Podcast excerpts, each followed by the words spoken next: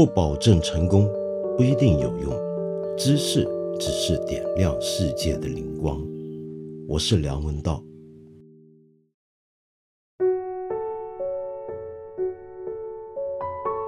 你有没有注意到，我现在录音的时候，身边有一些噪音，偶尔就传来一些车声。是的，我又到了另外一个地方。我现在住的巴黎这间小旅馆，以前来的时候呢，觉得附近热闹，但不觉得吵闹。没想到这回要录音了，就觉得哎呀，这外头还真吵。大半夜了，都还不断有人唱歌，然后街上车声不断，那么各种各样的噪音，都大半夜了，难道巴黎人不睡觉吗？我今天在这里开了一整天的会。所以呢，没有办法特别准备些什么题目，所以请原谅我今天偷个懒，在这里挑一些大家给我的意见和问题积累下来还没回复的，那么现在先回答一下。首先呢，有一个问题，这个太应景了，呃，提问题的朋友叫于一飞。那么你说呢？记得有一期我在节目里面说每周至少搭两次飞机，想请问我怎么在频繁的旅行的情况下养成或者坚持生活中的好习惯？原来你过去三年间一直在上海和挪威之间来回奔走，每三个月换一座城市，每次在一个地方养成了好习惯，由于环境的变化和倒时差就破功了，又要堕落好一阵子。我倒很感兴趣，你是怎么堕落？呃，但你就想听听看我的经验是怎么样？是这样的，我觉得习惯这个事情啊，呃，凡是这种空间移动有关的习惯，那大概就是你到了某个地方，然后你居住、工作、生活、起居有一定的时间节奏感，有一定的处理自己空间的一个方法。那么，如果你频繁变的话，那么你想想看，就是说，你要带着一整套你的生活规则到处移动，但是整个环境的变换可能会破坏你的规则，无论是时间上的安排，还是空间上的一个一个处理方法。其实我个人啊，我是这么做的，我就是不把自己的生活依赖这些外在条件。呃，或者说，我尽量把这种对外在条件的依赖降到最低。那么每一次我去了不同的地方的时候，比如说，我当然有我的生活方法跟规矩。例如说，我有个不好的习惯，抽烟。那么烟总是要在的，烟斗要在的。然后我要带着书。然后我的桌面的布置方法，无论在家、在饭店、在办公室都差不多。那么这都是我可控制的。我到了一个地方，把我桌上用的东西摆出来，就放在这儿。这个习惯是跟着我的身子走的，它不依太依赖外面这些东西。好，各位听到外面这个响声了吧？这就是我楼下不晓得哪个家伙的汽车警报器已经间歇的响了一整个晚上了。那么。你就当成是巴黎欢迎你的这个背景声音，陪陪我一起听吧。好，你看我面对这样的一个情况，我的习惯怎么办？那就是不要理会它，除非我现在做节目，那么这个影响比较大。否则的话，我睡都睡得着。你叫我现在这么睡，我是 OK 的。我就是尽量降低对外援条件的依赖。那么怎么做到这一点呢？呃，这要从你的生活自己首先建立一套。非常稳固的一个内在的规则，例如刚才我说的，我旅行期间的一个桌面布置的方法，我几点起床，几点睡觉，几点工作，这些一整套也要跟着我。但是除此之外，可能就要靠某些的修行活动，让自己连这些东西的依赖都可以更加降低。我们人的自在，这个自在有个自。自己的字，它是跟着我走的，不要被外面的那些境况来改变自己。好，那么听到刚才这个响声，又让我想起来我最近看到的一个名词很有意思，叫做 Paris Syndrome。我是有一天在看英文报纸看到，叫巴黎症候群。什么叫巴黎症候群啊？巴黎症候群指的，就是我们知道巴黎大概是全世界游客最多的城市之一。那么大家都想来巴黎玩，然后如果没有来过的朋友呢，来之前肯定对巴黎有很多的想象。呃，你看过太多关于巴黎的描述、书写、影像以及传闻，那么你就带着那些东西给你的想象来到这座城市。当你的想象那么的浪漫、那么的美好、那么的璀璨，然后来到这个现实，比如说就像我窗外下面这个汽车警报器的时候，那怎么办呢？那就当然是非常失望。这种失望的情况，据说啊，能够到一个什么程度？是出现精神困扰。那么有的游客呢，甚至会半夜睡不着。天哪，我今天来了个什么地方？然后开始痛哭。什么人会有这种情况？或者这种情况最严重呢？据说是日本游客。呃，不知道是不是因为日本人啊，平常他们自己的生活。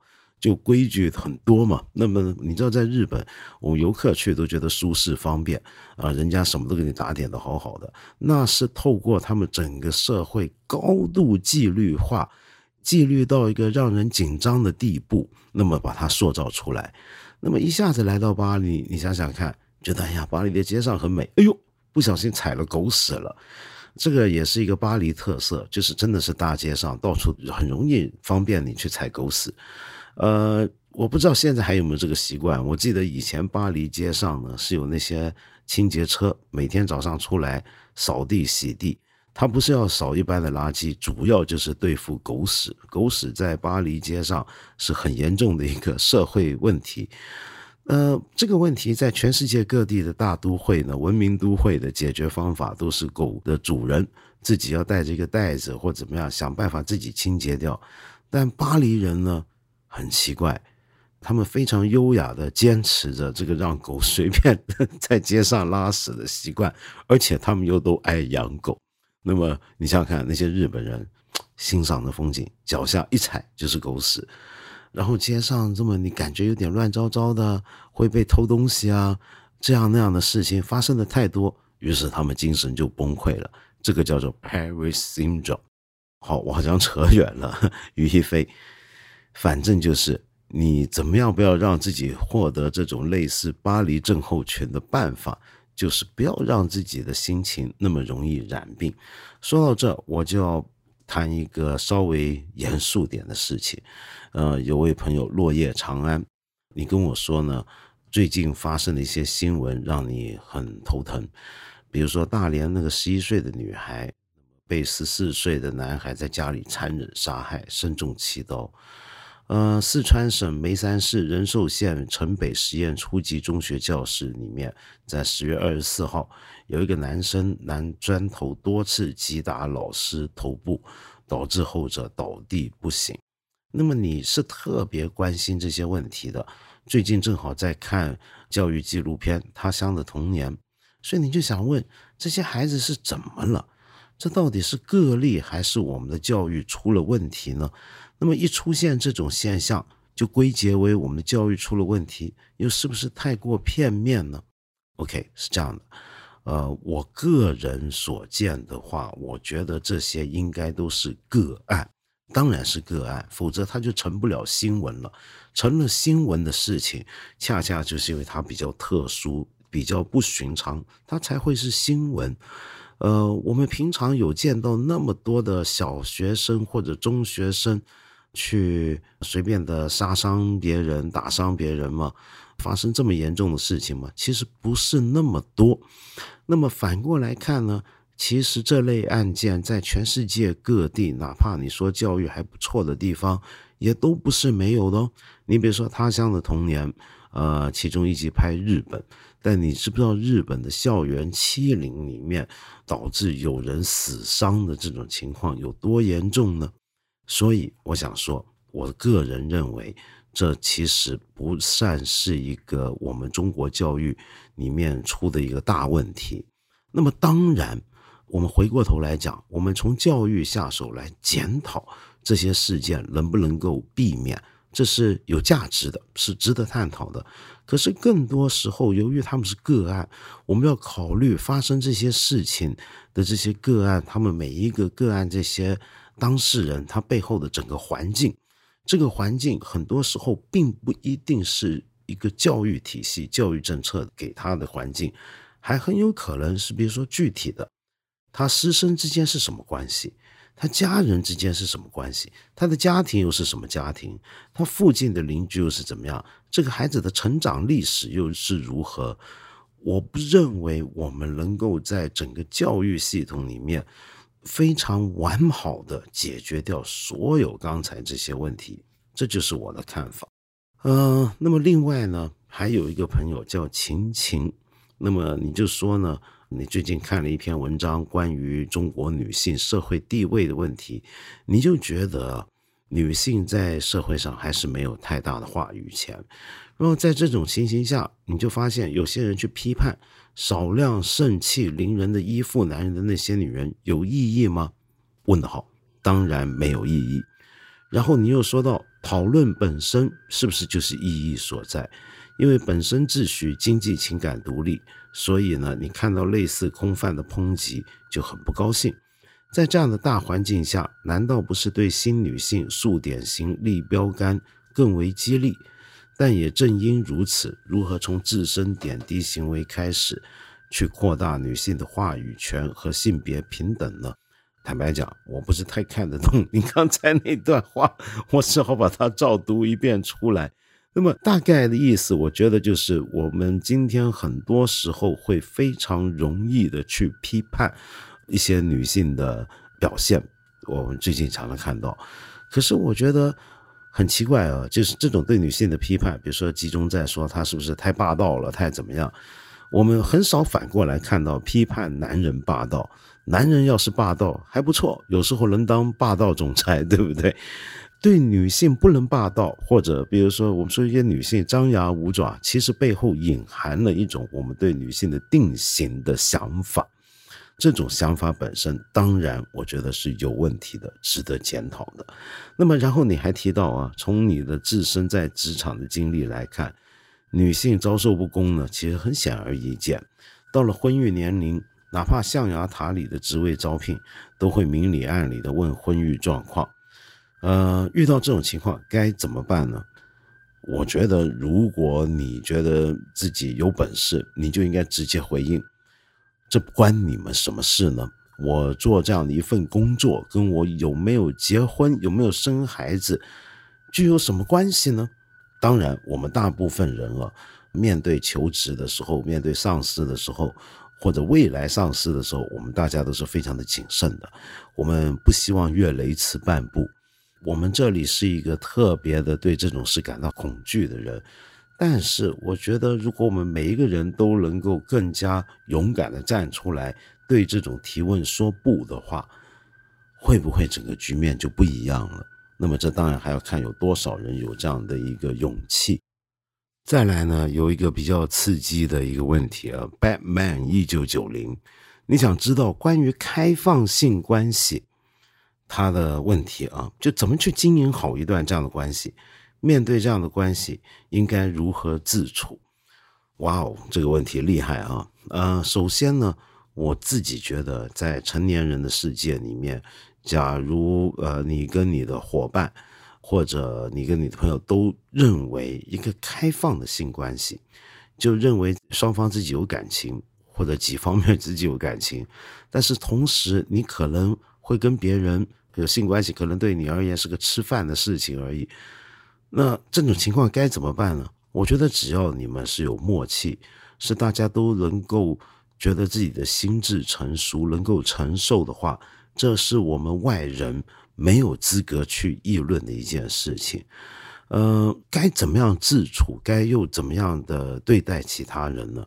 我觉得这里面始终不能够脱离根本的尊重，就是。应该是双方有默契，甚至应该是有明言的一个一个承诺在这里，然后要对整个关系里面牵涉到所有人要有根本的尊重。什么叫根本的尊重？就是要把别人当成目的，不要把别人当成工具。这是一个康德哲学伦理学里面的金规玉律。我认为在这样的关系里面是尤其重要的。不要把别人当成是自己一时的享乐、泄欲的工具，而要尊重他人。那么同样的，你的比较固定的那个伙伴或者情感上的伴侣，他能够接受你这种状态，或者你能够接受他的状态到什么程度，大家都应该非常坦诚的、及时的来沟通。好像也只能这样了吧？你觉得呢？好，那么还有一个问题比较有趣啊，这个叫 Maggie H。那么你说你在美国求学很多年，对中美文化呢有你的理解，也在差异中呢自得其乐。可是你最近呢就被一个思想活跃的、比较偏保守派、美国式保守派的朋友问到，他说：“What does privacy means to you？” 呃，privacy 私隐这个东西对你而言意味着什么呢？I love that your ideology is a fusion of Eastern and Western perspective, but you don't seem to care much about privacy when you talk about the convenience of technology in China. 意思就是呢，我喜欢你们的意识形态呢是一个东西的观点的混合， 但你们中国人似乎好像不太在意私隐。那么你们比较在乎的是技术的方便，然后他就说到，What's the difference in the concept of Eastern and Western culture？那么到底东西文明有什么分别呢？在这点上，那么这个问题你也想了很久，勉强得出来也还就那套，比如说集体主义啊、个人主义的分别，但好像始终觉得少了一些什么东西。那么所以你想问我同样的问题，就是到底？在我们东方文化里面，私隐权这件事情，我们跟西方有没有分别呢？它到底存不存在呢？我觉得是这样的。首先，我不是太喜欢东西文明之别这样的一个框架。什么叫东方文明？我们中国人有个习惯啊，就是动不动就东西文明、东西文明来比较。通常我们在这种比较，其实比较就是所谓的中西文明。也就是说，我们把中国文明的特点跟整个东方呢是连接起来，认为我们就是东方，代表东方。我们当然不是，是东方代表东方，还有很多所谓的东方，还有很多很多的国家，甚至像是印度那样的古老的、悠久的文明跟人口大国，对不对？那么，所以先不要这么快的去讲东西。第二。我们这么迅速的把一个私隐权的问题上升到一个文明的差异，可能也会太过粗糙，因为这时候有些东西可能不只是文明差异，可能还有制度环境。比如说，在中国就有个很特别的环境，这个特别的环境底下，我们的技术某些技术是特别发达，例如说今天我们用手机完成所有的事情，那么在这个过程里面。我们需要不断的去提供我们的资料，我所在的位置，我某个时间在看什么东西，这些资料要不断提供出去。那么问题来了，我们到底要这种方便呢，还是我们要保护自己的私隐呢？其实你今天要是换了一个外国，换了美国啊，他如果也整个社会规则、整个社会体系是这样高度互联网化，用手机完成所有的事情的话。他们会不会也愿意牺牲不少自己的私隐权呢？这是很难讲的，这需要一个更实际的社会调查、经验调查，才能够得到一个更准确的答案。但是，我想回头讲一下，就算我们空泛的讲，我们中国传统文化跟西方有在这个问题上有什么分别呢？首先，私隐权这个概念，它要有个基础，这个基础就是。一个公共跟私人领域的一个二分法，就是相信我们每一个人在公共生活之中，我们具有某些的基本的权利，然后我们有个领域，然后我们要付出某些代价来进入这个公领域。但是同时，我有些私领域，比如说我的私生活，这个世界是我自己的。那么公司的这种区别，又联系到的是什么呢？就是一个。完整的一个个体的观念，它可以分成公司两部分。那么这套东西的的确确是在欧洲为主，后来发展出来的整个西方世界里面是比较重要的。如此的公司的分别的讲究，是一个西方基督教文化以来，也有人可以追溯到希腊时代也有就逐渐摸索出来，但是直到近代才逐步的建立完成的一个想法。在启蒙运动之前，这种公共领域跟私人领域的区别还不是完整的、系统的成为一大套东西，是现在才慢慢慢慢到了现在就更完整、更具备的。那么反过来讲。我们中国传统根据不少的学者的分析，我们在公司的分别不是那么的清晰的。比如说，举一个简单的例子啊，我们现在当然好多了。以前很多中国人呢会习惯家里面呢有什么垃圾就丢到街上去就算了，或者在大街上刷牙洗脸啊什么的。那么为什么呢？那就是你看到他这个公司。的概念很特别，你在街上刷牙洗脸，我以前见小时候在不同的地方还见过很多，这些我们今天都觉得这是你私人的领域的事情，你干嘛拿到街上去干？你为什么不在家里头刷牙，跑到大街上坐在门口刷牙呢？可见他对这个公共空间跟私人空间的界限没有把握的太强，或者至少跟西方人不一样。好，那么反过来讲，你把。家里面的垃圾随便扔到街上，那这时候呢，你就是比较注重私空间。而所谓的公共空间，这条街道它是什么呢？它没有一个独立自主能够成立的一个基础，它是你的私生活、私人领域生活的一个残余物，所以你的垃圾都能扔出去。这就是我们的一个公司领域分别的一个状况。那么在这个状况下面。才产生了私隐权的概念。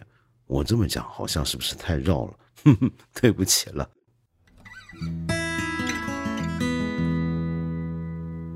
对了，各位朋友，我们再提醒大家一次啊，我八分这个节目是每个星期三、每个星期五都会在看理想的 APP 更新，期间呢还会有不定期的番外。我很欢迎你在这里。或者是看理想的微信公众号留言，提出你的一些的问题、意见和批评。我们今天呢就先聊到这里了，下期节目呢我们接着再谈。